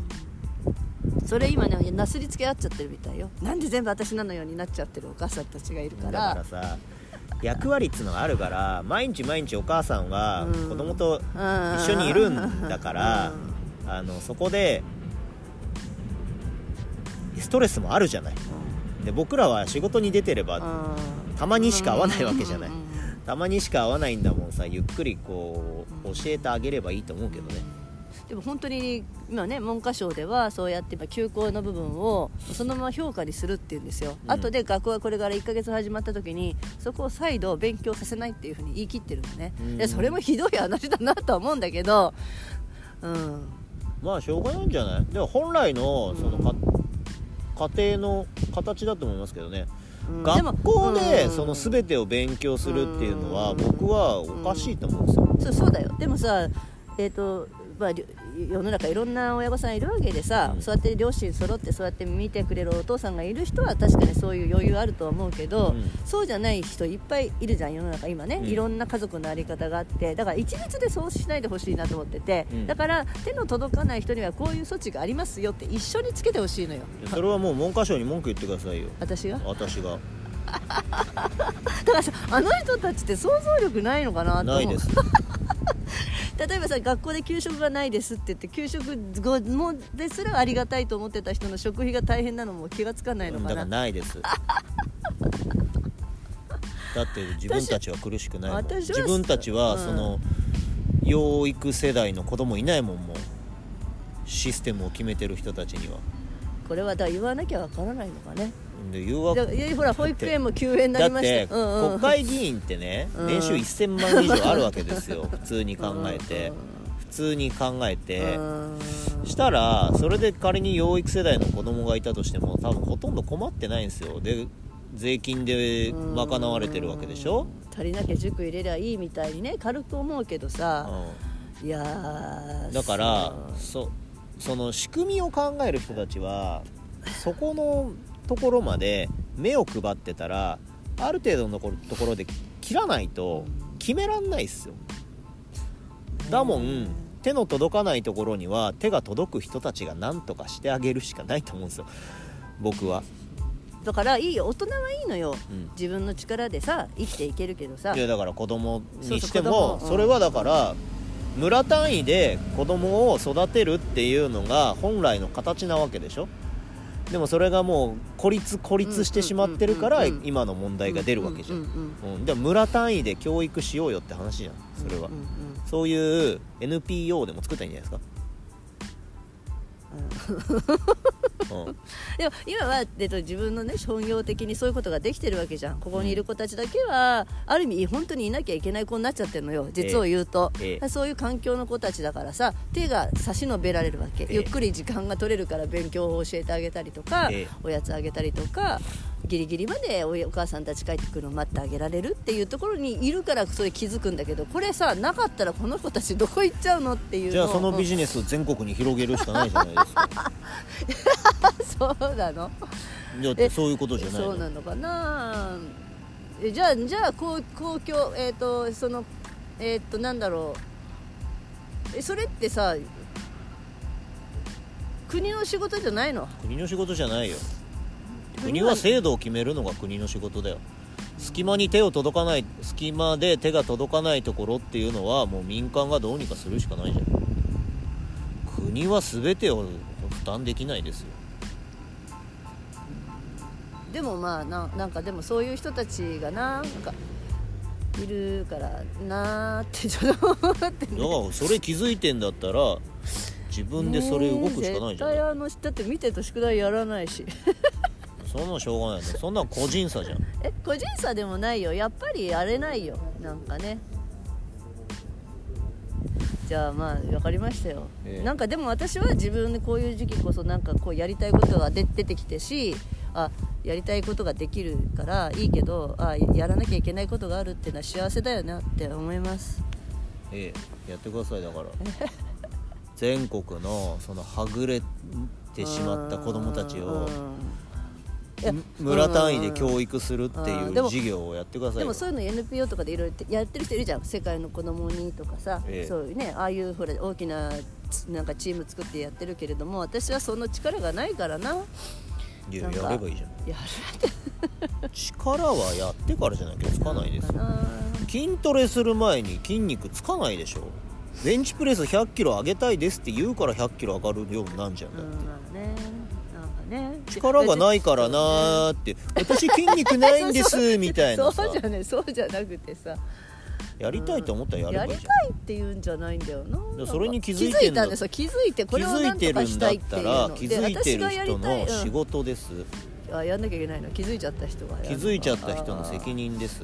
私は別にその子供が好きとそかこにタバコの吸い殻が落ちてんだったらそれは気づいた人が拾えばいいでしょ、うん、誰かが拾わないのかなと思ってるっていうこじゃあお前が拾えよって話じゃないですか。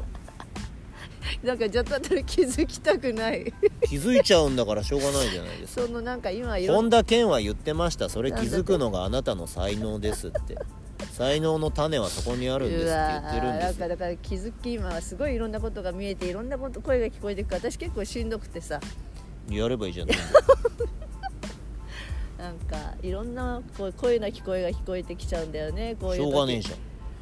そしょうがない。れがあなたの仕事ですよ。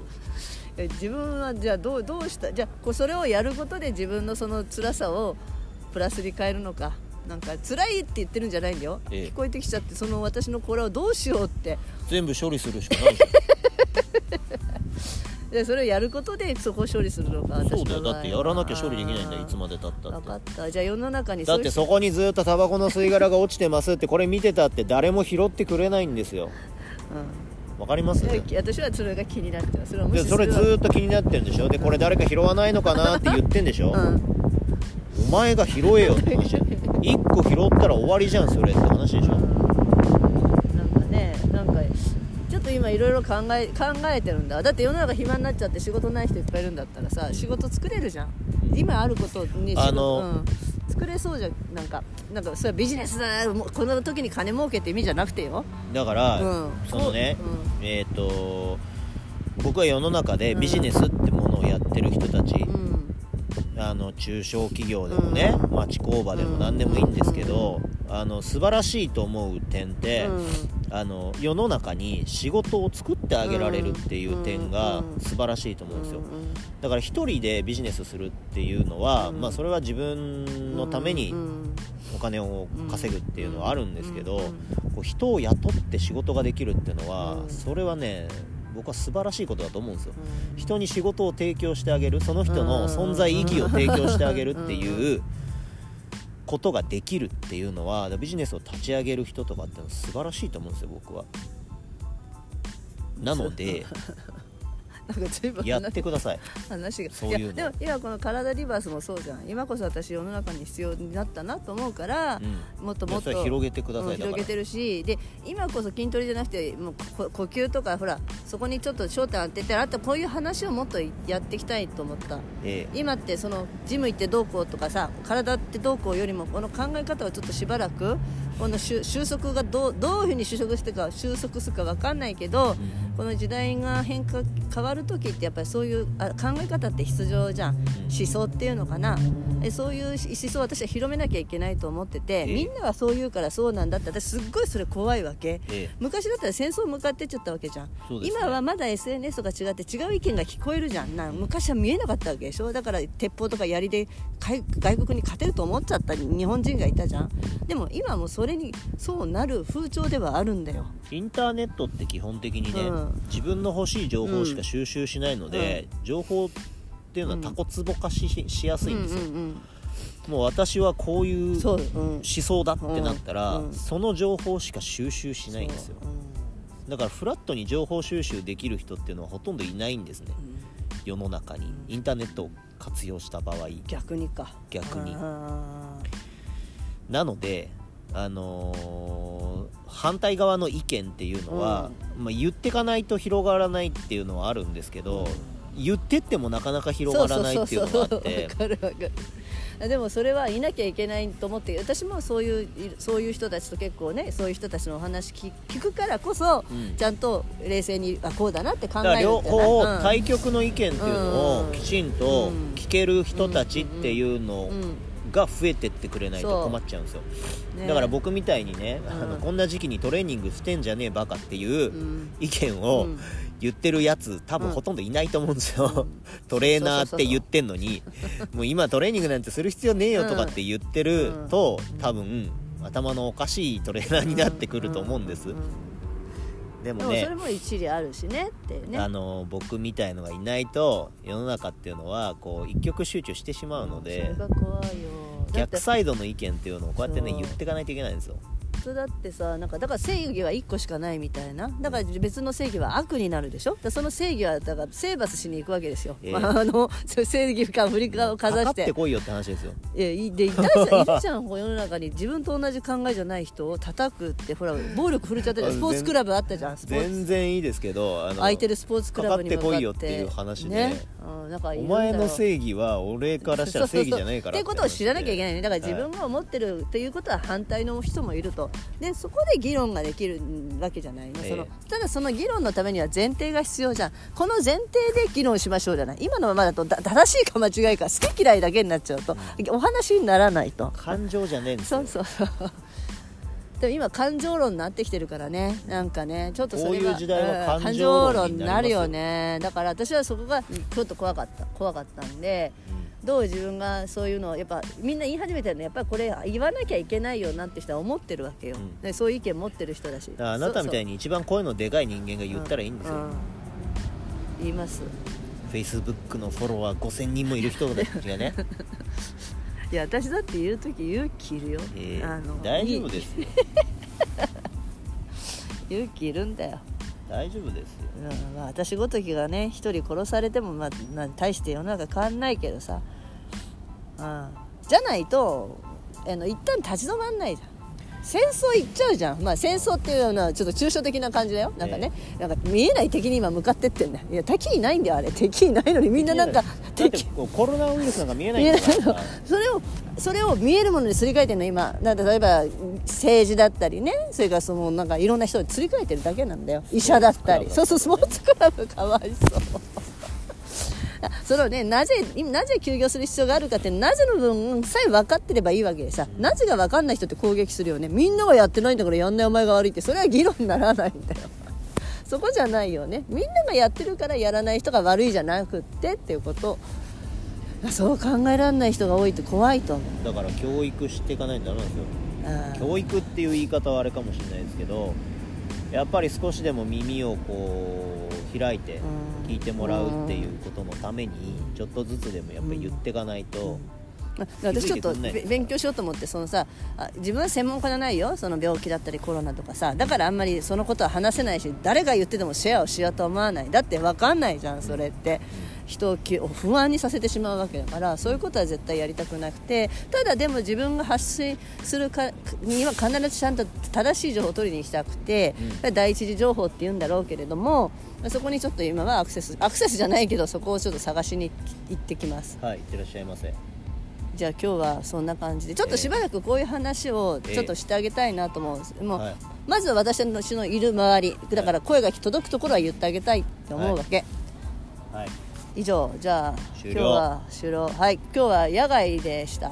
野外でした、しばらく野外でしょはい、はい、わかりました。3密を避けるためにしばらく野外ですよ。